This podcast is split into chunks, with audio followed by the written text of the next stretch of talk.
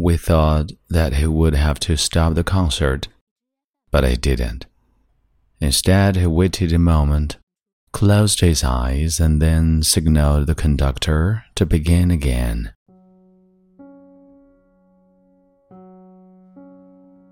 嗨，朋友你好，欢迎收听英语美文朗读，我是你的朋友孟非 Phoenix。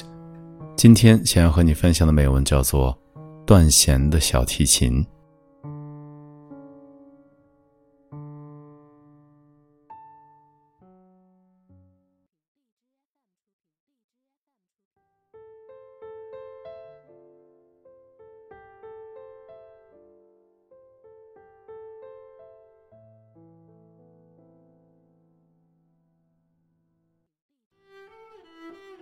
On November 18, 1995. Itzhak Perlman, the violinist, came on stage to give a concert. If you have ever been to a Perlman concert, you know that getting on stage is no small achievement for him. He was stricken with polio as a child, and so he works with the aid of two crutches.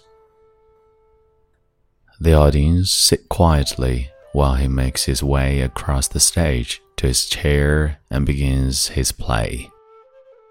But this time, something went wrong. Just as he finished the first few bars, one of the strings of his violin broke.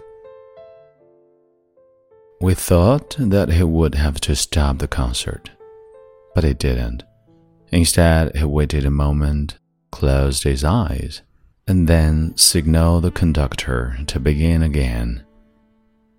The orchestra began, and it began with such passion and such power and such purity as they had never heard before. Of course, anyone knows that it's impossible to play a harmonious work with just three strings. I know that and you know that. But that night, Itzhak Perlman refused to know that. When he finished, there was an awesome silence in the room. And then people rose and cheered. There was an extraordinary outburst of applause from every corner of the auditorium.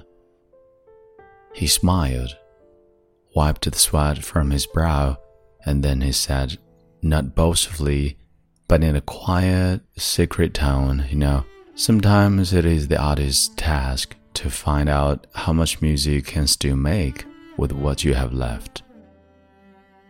This powerful line has stayed in my mind ever since I heard it. And who knows? Perhaps that is the definition of life, not just for artists, but for all of us. He has prepared all his life to make music on a violin of your strings.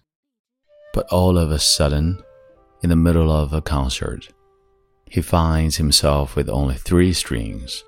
So he makes music with three strings. And the music he made that night with just three strings was more beautiful, more secret, more memorable than any that he had ever made before when he had four strings.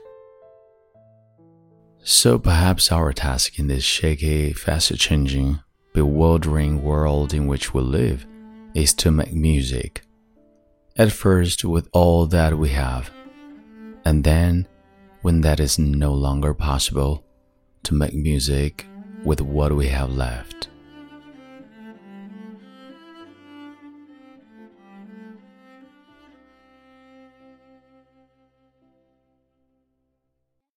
And this is Morphe Phoenix. Time to say bye and see you next time.